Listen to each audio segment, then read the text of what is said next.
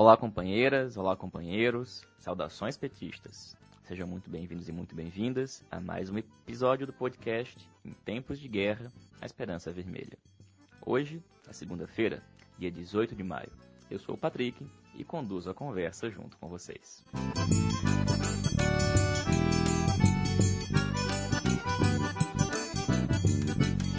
No episódio de hoje, a gente escuta a companheira Lauren Aguiar, petista do Rio Grande do Sul, e fala pra gente sobre o dia 18 de maio e a luta antimanicomial.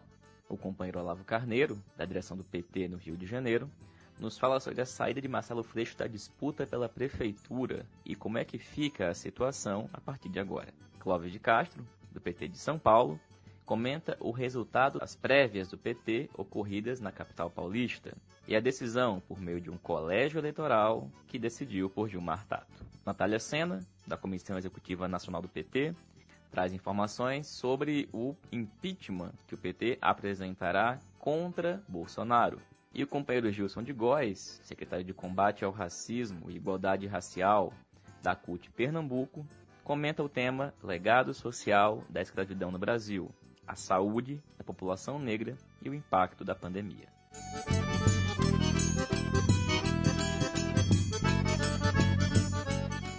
Companheiros e companheiros, hoje, dia 18 de maio, é o dia da luta antimanicomial. E a companheira Lauren Aguiar, que é terapeuta ocupacional lá no Rio Grande do Sul, petista, que estudou a reforma psiquiátrica no seu mestrado, comenta pra gente a luta antimanicomial em tempos de pandemia. Olá, ouvintes do podcast. Meu nome é Lauren Aguiar, eu sou terapeuta ocupacional, especialista em saúde mental coletiva e mestre e doutorando em serviço social. Hoje, no dia 18 de maio, venho falar um pouquinho, então, sobre a luta antimanicomial em tempos de isolamento social. Gostaria de começar falando que o dia de hoje marca o Dia Nacional de Luta por uma Sociedade Sem Manicômios. Essa data foi estabelecida durante a Segunda Conferência Nacional de Saúde Mental, que aconteceu no ano de 1992. É importante entendermos a que esse movimento se propõe e por que, que ele é tão fundamental na construção de uma sociedade justa e igualitária. O movimento de luta antimanicomial surge então no ano de 1987 como um movimento de denúncia à violência e exclusão do sistema manicomial, e se propõe a romper com essa lógica. Antes de mais nada, é um movimento que compreende que a luta anticapitalista, ao lado do conjunto da classe trabalhadora, é fundamental para acabar com toda forma de opressão e exclusão produzida nesse tipo de sociedade.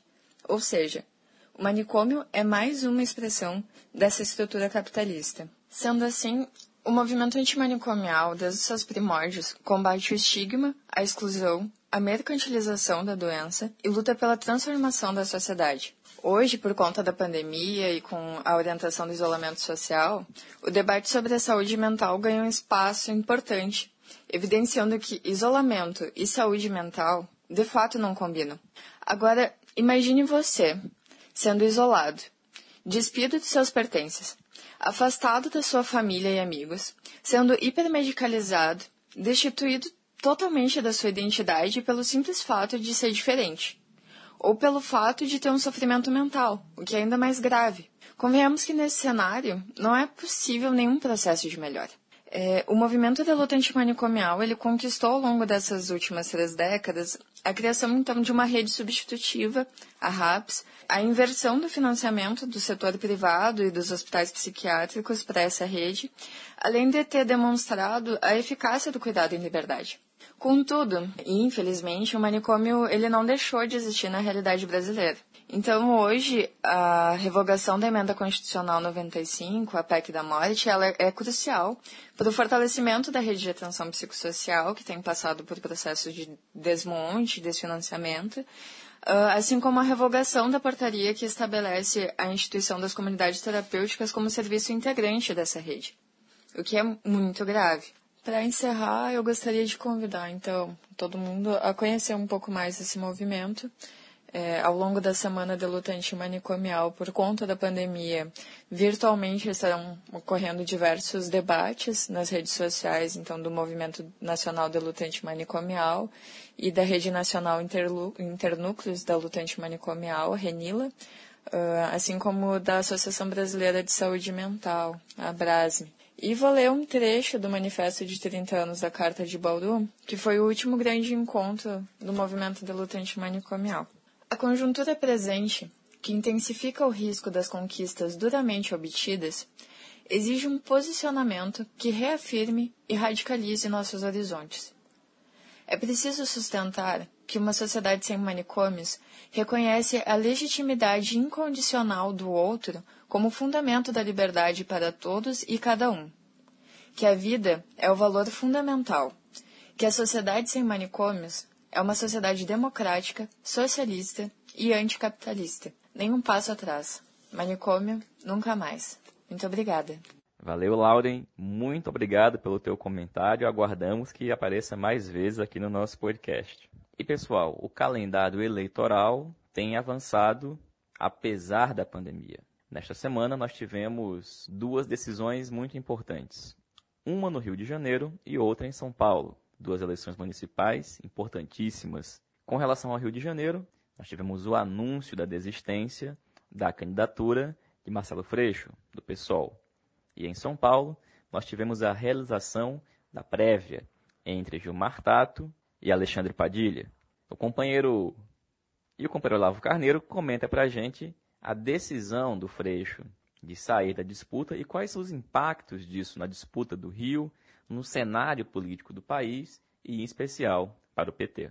Olá, Patrick. Olá, ouvinte do podcast Em Tempos de Guerra Esperança Vermelha. Aqui quem fala é Olavo. Sou da Executiva Estadual do PT do, do Rio de Janeiro. Vou aqui compartilhar um pouco uh, informações e avaliações sobre a desistência do Marcelo Freire, feito do Rio, primeiro, contextualizar rapidamente para os nossos ouvintes é a inserção política e eleitoral do, do Freixo aqui, né?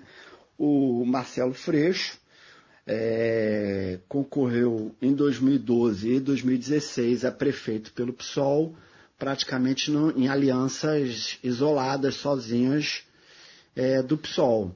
É, na condição, era deputado estadual. E e teve duas vitórias políticas que é conseguir ir para o segundo turno em 2012 contra o Eduardo Paes, que na ocasião foi, foi reeleito é, pelo PMDB e toda a máquina do governo estadual e municipal. E em 2016 foi no segundo turno contra o Crivella, é, conseguindo ficar à frente do Pedro Paulo, que era o candidato do Eduardo Paes, ou seja, o candidato também da, da máquina, né, das máquinas, vamos dizer assim. Então, com isso, o Freixo foi ganhando recall, foi ganhando densidade é, eleitoral. É importante dizer que em 2014 ele foi um deputado estadual eleito com 400 mil votos, deputado estadual, né? Ele e Bolsonaro para federal foram os mais votados, inclusive, aqui do, do, do Estado. Então, é, essa informação é importante porque isso demonstra que o Freixo se tornou individualmente o quadro político do campo progressista no Rio de Janeiro com mais densidade para disputa eleitoral aqui na, na cidade. Bom, com o golpe, com o lawfare contra o Lula e o PT. Agora cada vez mais comprovado, cada dia se comprova mais um pouco. Agora é a Polícia Federal atuando também para proteger o clã Bolsonaro e prejudicar o PT. Com a vitória eleitoral 2018 do, da direita e da ultradireita, é, seja com Bolsonaro na presidência e vice para governador. Todo esse quadro de ascensão, de crescimento ideológico e política do bolsonarismo, que é a expressão do fascismo hoje no, no Brasil, é, o PT no plano nacional e estadual entendeu que nós precisamos trabalhar pela unidade das esquerdas para enfrentar essa conjuntura, né? para enfrentar nas ruas, nas ideias, nas urnas. E a partir desse entendimento, é, tanto a nacional como a estadual, é, aqui no Rio de Janeiro, né, avançou e construiu o apoio à candidatura do Marcelo Freixo, por entender claramente que era o melhor, a melhor candidatura do campo progressista para enfrentar de igual para igual, em termos competitivos, inclusive é, as candidaturas da ultradireita, do fascismo, que é o Crivella tentando a reeleição, com todo o apoio das igrejas neopentecostais, né? e a máquina do município, e do outro lado o candidato do ultraliberalismo, que é o Eduardo Paes. Então, o, o PT aqui, com uma leitura, com essa leitura política, com essa avaliação, construiu essa aproximação e aí essa concretização do apoio ao Marcelo Freixo.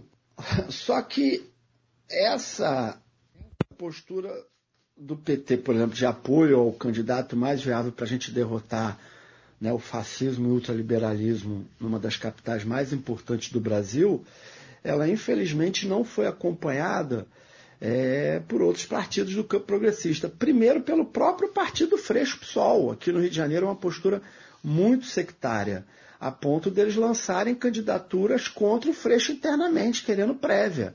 E um dos motes para isso é justamente a ampliação das alianças do PSOL, em especial com o PT. Né? É, isso demonstrando esse grau de sectarismo. Né?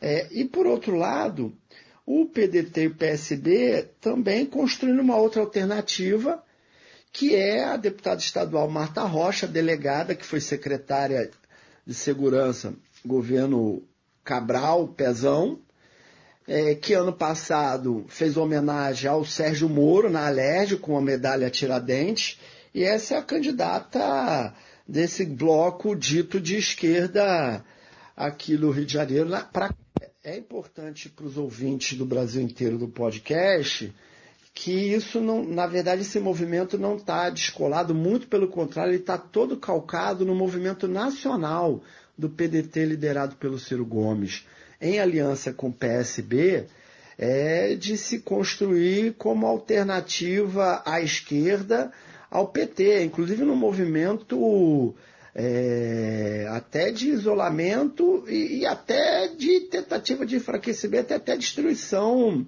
e superação do, do PT.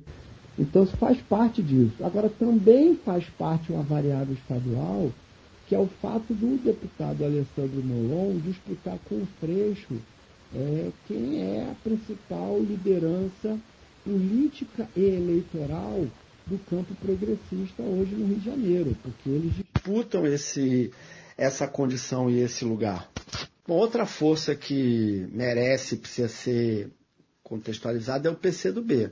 Né? O PCdoB que no Rio, ele manteve, digamos assim, diálogo e conversas com todas essas forças do campo progressista. Tanto lá com o bloco PDT e PSB, como mas o PCdoB nunca se mostrou disposto e, e nem avançou no apoio ao Freixo. E cá entre nós tem uma certa contradição, porque o, PCdoB corretamente defende muito a unidade das esquerdas contra o fascismo, mas aqui no Rio, no final das contas, é cambaleante para realmente ajudar a construir essa, essa unidade. Quando eu falo ajudar a construir essa unidade, tem a ver com, com, esse, com esse movimento em torno do candidato mais forte é, eleitoralmente. Então a gente é, sempre manteve, se manteve aberto ao diálogo, mas não avançou concretamente nisso aí. Então, para concluir, o Freixo fala publicamente numa live dele no Instagram, na entrevista que ele deu ao Globo, num texto que ele publicou no Facebook, né? Explicando, olha, eu não consegui ser o candidato da unidade da esquerda, que é a tarefa, a tarefa principal. Então, estou retirando a minha candidatura e ver se com isso é, permita essa, essa unidade. Em que pese que essa linha está correta e, e, e, por exemplo, tendências internas do PT como articulação de esquerda defende esse esforço no sentido de reverter a posição do próprio fecho de desistência e dos outros partidos, para a gente focar aqui no Estado, em alianças nas várias cidades que tenha como mote candidatura mais forte para enfrentar eleitoralmente, politicamente, o bolsonarismo e o ultraliberalismo e seus candidatos, não está uma tarefa fácil. E a tendência aqui é que PSOL, PT, o bloco PDT e PSB é, tenham candidaturas próprias e saiam fragmentados. É, dificilmente a gente vai é, conseguir essa unidade por conta de que. E aí eu quero ser enfático e repetir. Por quê? Setores do PSOL, porque o PDT e porque o Molon do PSB estão mais preocupados com interesses de acumular força partidariamente e olhando para 22 e não, tá, e não estão priorizando, um, priorizando o enfrentamento ao fascismo e ao neoliberalismo aqui no, no Rio de Janeiro. Bem, Patrick, ouvinte do podcast, para finalizar, eu acho importante quais são as consequências desse cenário que está se apresentando da participação da esquerda fragmentada nas eleições na, no Rio de Janeiro. Na verdade, isso se apresenta com, com fortemente uma polarização política e eleitoral entre o representante do ultraliberalismo, que é o Eduardo Paes, e o representante do fascismo, do fundamentalismo, que é o Crivella, e a esquerda perdendo capacidade de incidir, de disputar para valer do ponto de vista da polarização da sociedade carioca, né? Esse é o, é o desfecho se, se concretizar este cenário aí. Valeu, Olavo. Obrigado, companheiro. E camarada Clóvis de Castro. Como é que foi essa prévia aí em São Paulo, Clóvis? Nós sabemos que a direção municipal da tendência, da articulação de esquerda, já tinha decidido por não chancelar a realização desse encontro por meio de um colégio eleitoral, mas mesmo assim ele aconteceu. E qual que foi o resultado, Clóvis? E, claro, qual que é a avaliação política que vocês estão fazendo desse resultado aí em São Paulo? Olá, companheiro Patrick. Aqui vai uma primeira avaliação do que foi a prévia de São Paulo. Aqui elegeu Gilmar Tato e contou assim com a colaboração da CNB, Trabalho barra DAP, além do Avante, através de um colégio eleitoral composto por 615 pessoas, sendo eles 46 membros do diretório e os demais é, dirigentes dos diretórios zonais e membros responsáveis por setorial. Compareceram 611 pessoas. Não compareceram quatro. E teve um voto em branco. Resultado final: Gilmar Tato teve 610 votos e o Padilha teve 297 votos. Ah, ressaltando que a articulação de esquerda tinha cinco companheiros que tinham condições, que tinham direito a voto. Mas, no entanto, como você sabe, nós não participamos do colégio eleitoral. Você deve ter conhecimento da carta que nós soltamos em São Paulo. Por que, que nós não votaríamos nesse colégio eleitoral? Por considerá-lo realmente uma, uma farsa, um desrespeito à militância, aos filiados. Uma cidade que tem 150 mil filiados, certo? e esses filiados não poderem participar da escolha de uma candidatura a prefeito de São Paulo, isso é profundamente desrespeitoso. Bom, isso como nós já esperávamos, né? está tendo assim um impacto desastroso a notícia de que Tato será candidato e com isso um cenário de derrota anunciada. Nós Vamos começar a mover as nossas primeiras ações. Nós faremos uma carta aberta à direção nacional pedindo a reabertura da discussão a respeito da candidatura do PT na cidade de São Paulo, que implicaria, é lógico, na renúncia do candidato eleito através do colégio eleitoral. É importante também ressaltar que nesta carta nós colocamos é que é uma polêmica estatutária e que, em nossa opinião, a decisão adotada pelo Colégio Eleitoral não é legítima nem legal. É de ilegitimidade e ilegalidade.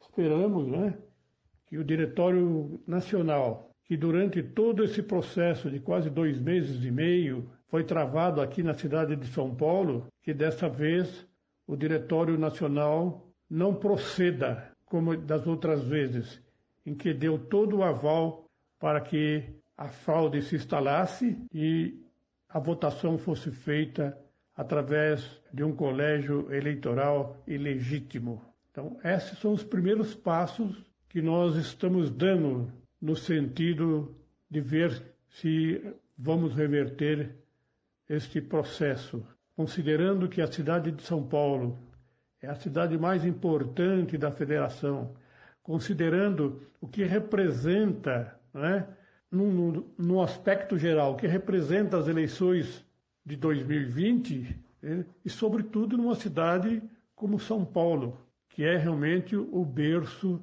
da reação. Então, ela teria, ou terá, não é?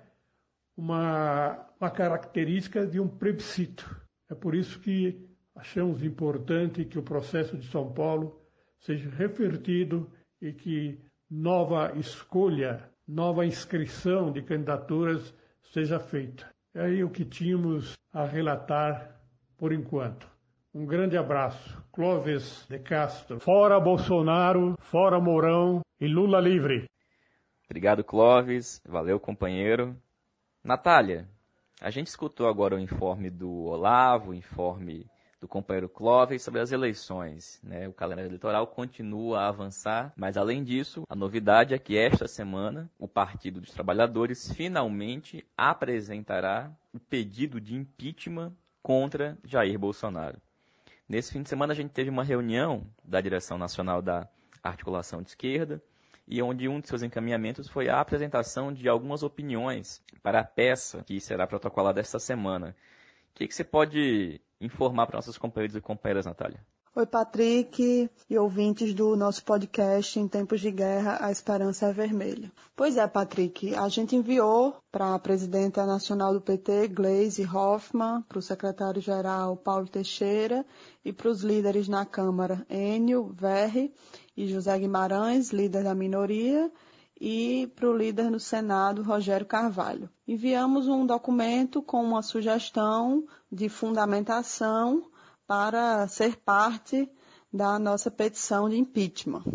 Nesse documento, a gente menciona o artigo 85 da Constituição, que é o artigo que disciplina as hipóteses de crime de responsabilidade do presidente da República, destacando basicamente dois desses itens. O atentado contra o livre exercício dos poderes legislativo, judiciário, Ministério Público e dos poderes constitucionais das unidades federativas e o ataque contra os direitos políticos individuais e sociais do povo brasileiro. Né? E aí a gente conclui que Bolsonaro teria praticado crimes de responsabilidade que podem ser caracterizados nesses dois itens e por essa razão o pedido de impeachment ele está fundamentado juridicamente. Mas o que a gente coloca, o principal do que a gente coloca nesse conteúdo, nessa sugestão de conteúdo para a petição de impeachment, tem relação com as razões políticas para o pedido de impeachment do presidente. Né? Não tem dúvida que Bolsonaro cometeu crime de responsabilidade diversas vezes, também cometeu diversos crimes comuns é, sobre os quais já existe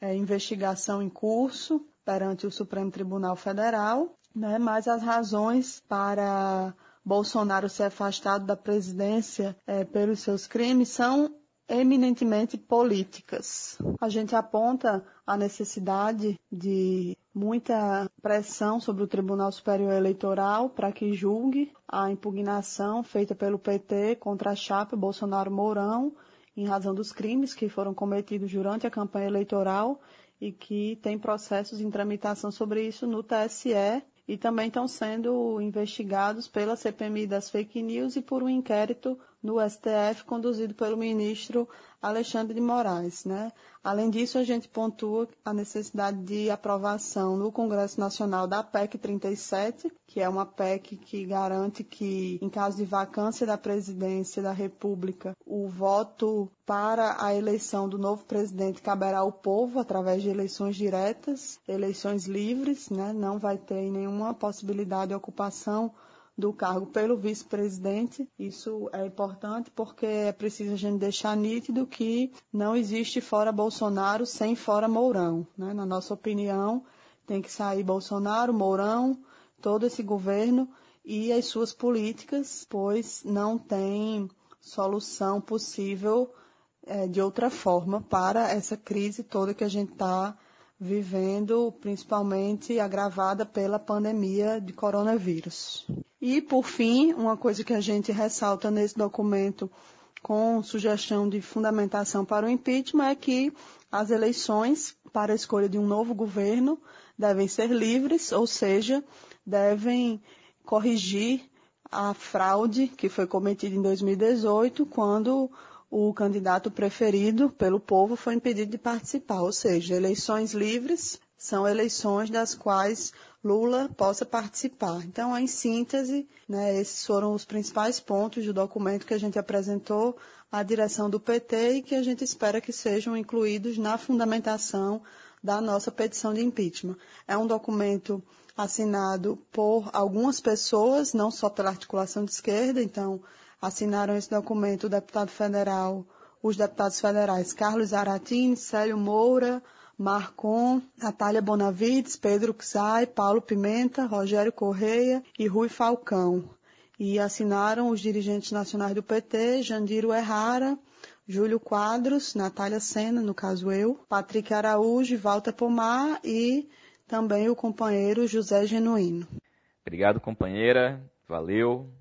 E pessoal, a gente tem, ao longo de todo o mês de maio, como vocês já sabem, divulgado uma série de comentários sobre as lutas antirracistas no Brasil. E, no episódio de hoje, a gente vai escutar o companheiro Gilson de Góes, que é secretário de combate ao racismo e igualdade racial da CUT Pernambuco. E o Gilson fala para a gente sobre o legado social da escravidão no Brasil e a saúde da população negra e o impacto da pandemia. Hoje a gente está de volta para trabalhar uma temática que é o legado social da escravidão no Brasil e a saúde da população negra e o impacto da pandemia. Para tratar essa temática, a gente precisa é, entender é, como a população negra é estabelecida nesse país. Então, dois pontos a gente precisa analisar, que é um político e um econômico. Então, essa população negra é retirada do seu ambiente comum, e aí isso é uma posição política com base econômica. Como escravos são transferidos né, de um lado a outro do oceano. Então, a partir desse momento, nós já podemos evidenciar que a saúde dessa população não poderia ser diferente. 350 anos, essa classe trabalhadora sendo morta, violentada, tratada como oficialmente como não humanos. Esse ou esses são os dados que nós não podemos perder de vista. Então, quando a gente trata da questão da saúde da população negra, nós estamos falando filhos e filhas que nasceram nesse país com seus pais escravos, já nascendo escravos, transferindo a escravidão de geração em geração. Então a saúde da população negra, ela precisa estar ambientado em cima desses pilares para dizer que o que acontece à nossa população negra e nossa população em geral é pré-estabelecido a partir de orientação política e econômica. Mesmo quando libertos, essa população é jogada ao Deus dará, como diz o ditado popular. Sem saúde, que já não tinham nesses 350 anos, sem uma casa, sem moradia, sem educação. Esse é um grande impacto que vai afetar a saúde do, da população negra no país. A população que hoje se estabelece nas periferias também é fruto de políticas estabelecidas mesmo depois da República, com o chamado da higienização. Aqueles moradores e moradoras que conseguiram sobreviver nas ruas, nas cidades, principalmente nas capitais, foram obrigados a, a saírem e irem para os alagados, para os morros. aonde a infraestrutura até hoje não chega, e não chegou e não chega.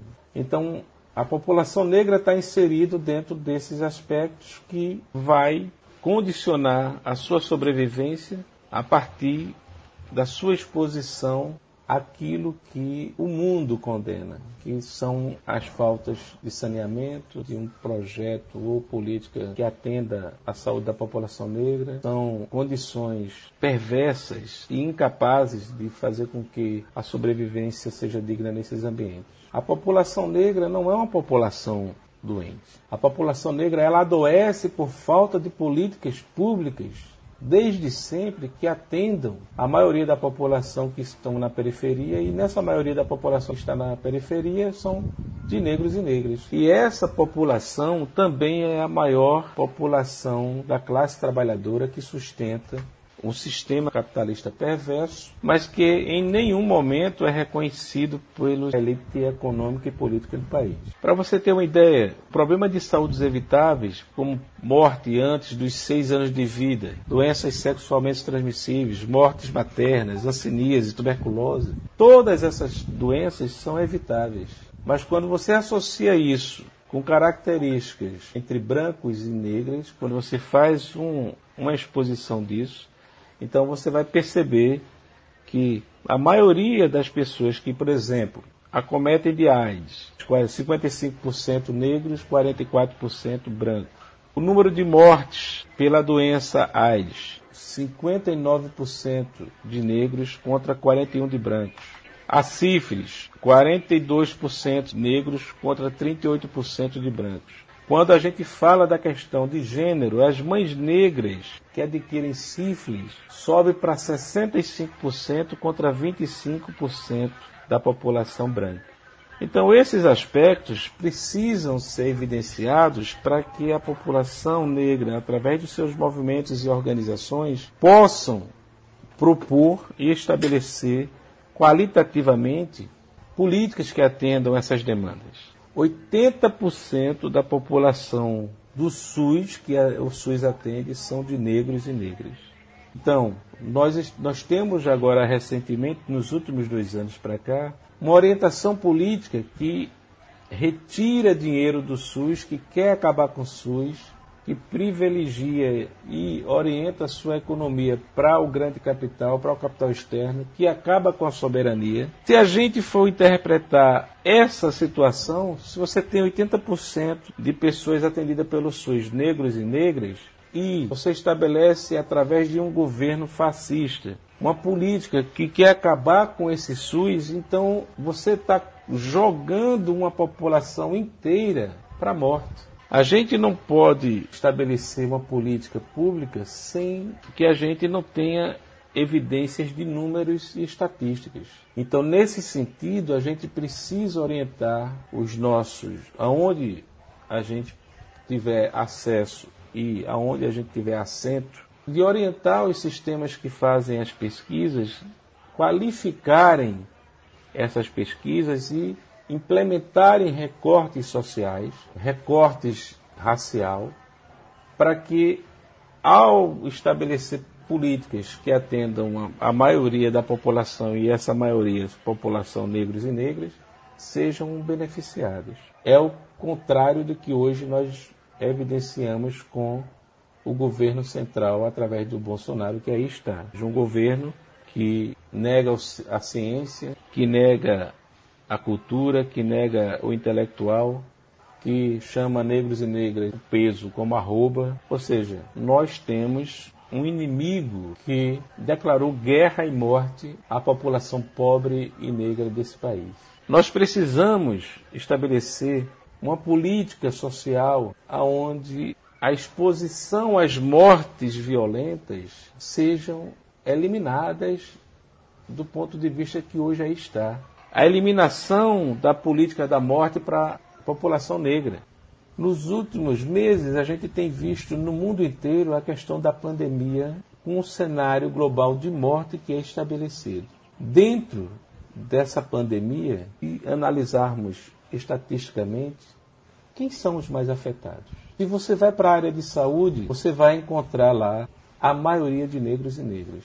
Com exceção dos médicos e médicas, a maioria de enfermeiras, de seguranças, de atendentes, do pessoal de limpeza são negros e negras. A maioria daqueles que estão nos serviços públicos, como garis ou como coveiros, negros e negras. A maioria absoluta. A maioria que fazem com que fábricas, lojas e comércios abram, negros e negras. Ou seja, se morre 15, 20 mil, são descartáveis, a gente substitui. É essa lógica do governo central que hoje se implanta no país. E é essa lógica que precisamos combater para que isso não vá trazer uma tragédia em grande escala para a população do país, a população pobre, a classe trabalhadora e que essa classe trabalhadora, em sua maioria, são negros e negras. Valeu, Gilson. Obrigado, companheiro. E pessoal, a gente encerra o podcast de hoje com uma nota triste e muito revoltante. O companheiro Gabriel Tassiano, um militante petista que foi da articulação de esquerda, foi assassinado na Paraíba, na cidade de João Pessoa.